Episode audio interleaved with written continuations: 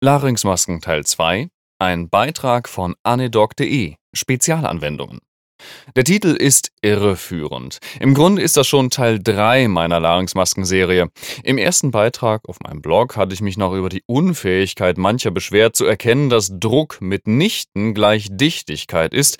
Es ging um den Kaffdruck. Ne? Der zweite Beitrag, lange Zeit später, befasste sich mit Larynxmasken allgemein, deren Positionierung, Lecktests und Erst- und Zweitgenerationsmasken.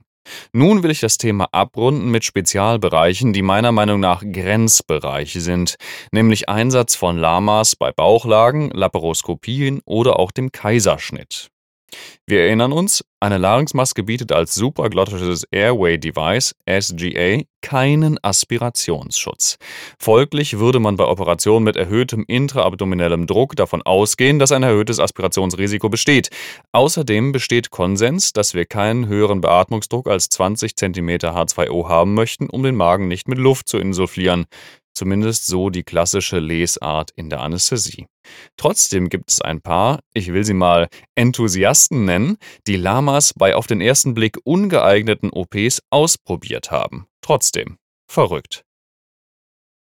Laparoskopische Eingriffe stellen uns vor allem wegen des Kapnoperitoneums vor Probleme. Durch den erhöhten intraabdominellen Druck müssen höhere Drücke, also ein höheres Peak, durch das Beatmungsdevice appliziert werden, um die Lunge gegen das Abdomen zu pressen. Bei gynäkologischen Eingriffen wird das Problem noch durch die Kopftieflage verstärkt. Weiterhin wird ein nicht unerheblicher Teil CO2 vom Patienten durch Diffusion in kleine Gefäße abdominell aufgenommen. Dieses CO2 muss durch eine Erhöhung des Atemminutenvolumens kompensiert werden, damit er nicht völlig azidotisch wird. Warum man sich dann noch mit einer Lama vielleicht ein Problem mehr in Hinsicht auf Aspiration machen sollte, ist mir ein Rätsel, aber sei es drum. Ein paar Studien in Zusammenfassung. Maltby et al. Laparoskopische Cholezystektomie. Peak Airway Pressure bei Lama ungefähr 19 Millibar, allerdings nur vor dem Pneumoperitoneum. Danach knackige 25 Millibar. Signifikant geringere Inzidenz von Husten oder Pressen in der Aufwachphase. Immerhin. Roth et al., gynäkologische Laparoskopien. Peak Airway Pressure ungefähr 18 Millibar, bei Pneumoperitoneum im Schnitt aber 22. Und so ähnlich gingen die anderen Studien weiter. Die Vorteile der Lama liegen auf der Hand. Weniger Atemwegsirritation, keine Nutzung von Muskelrelaxantien nötig, deshalb schnelleres, problemloseres Erwachen und so weiter.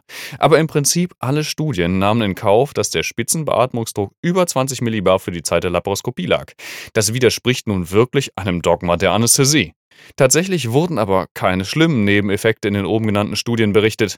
Es erscheint also trotz allem sicher. Wir reden hier immer noch von elektiven OPs, bei denen die Patienten ja immerhin nüchtern waren. Voraussetzung für eine erfolgreiche Lama bei Laparoskopie? Überzeugung, dass ein Spitzendruck über 20 Millibar nicht gefährlich ist. Und ich muss ganz ehrlich sagen, ich selbst bin da nicht von überzeugt. Auf der anderen Seite ist der Verschlussdruck des unteren Esophagus-Sphinkters tatsächlich sehr interindividuell variabel, sodass man auch mit unter 20 Millibar nicht unbedingt auf der sicheren Seite ist. Ich weiß, das will jetzt keiner hören, aber da gibt's auch Studien zu. Nutzung einer Zweitgenerationslama mit gastralem Drainagekanal für die Magensonde, um Luft- und Mageninhalt zu trainieren. Und mit Positionierungstests bestimmter OLP über 25 Millibar oder über 8 Millibar über Peak Airway Pressure bei Normoventilation, bevor die OP startet. Also man muss es ausprobieren, ob es geht, ob man dann überhaupt mit der OP starten kann. Larynxmasken bei Übergewicht sind auch wieder ein Streitthema. Auf der einen Seite hat man die Befürchtung, dass man die benötigten Beatmungsdrücke bei den Adipösen damit nicht erreichen kann und dass man eventuell ein Aspirationsrisiko hat. Auf der anderen Seite haben genau diese Patienten auch ein Risiko für schwierigen Atemweg und oder schwierige Intubation. Brain et al. konnten tatsächlich zeigen, dass der OLP bei steigendem BMI sich sogar erhöht. Bei höheren Spitzendrücken gibt es natürlich auch eine größere Leckage. Diese war allerdings klinisch nicht bedeutsam. Man sollte vielleicht Narkosegase vermeiden, aber ansonsten? Bei diesen Patienten konnte in einer Studie sogar bis 24 Stunden nach dem Erwachen aus der Narkose im Vergleich zum Endotrachealtubus nachgewiesen werden, dass diverse Atemphysiologieparameter besser waren.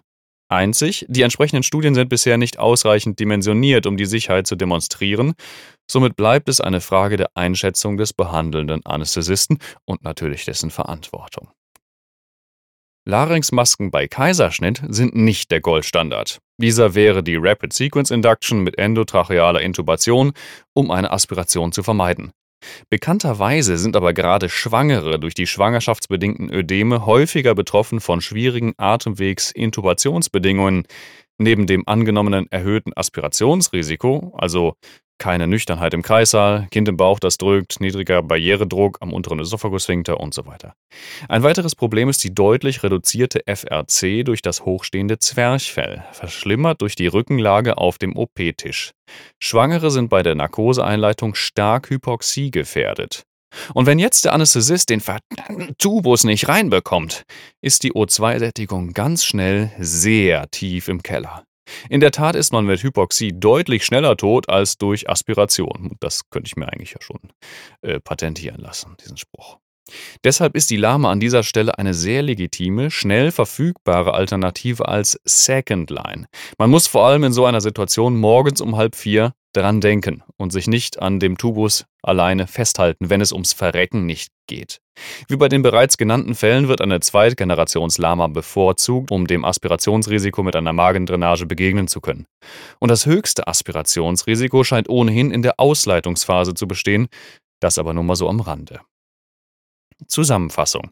Auf dieser Note möchte ich den Artikel beenden. Ja, es gibt Spezialanwendungen für die Lama. Aber einen höheren Spitzenbeatmungsdruck als 20 Millibar möchte ich persönlich gar nicht haben.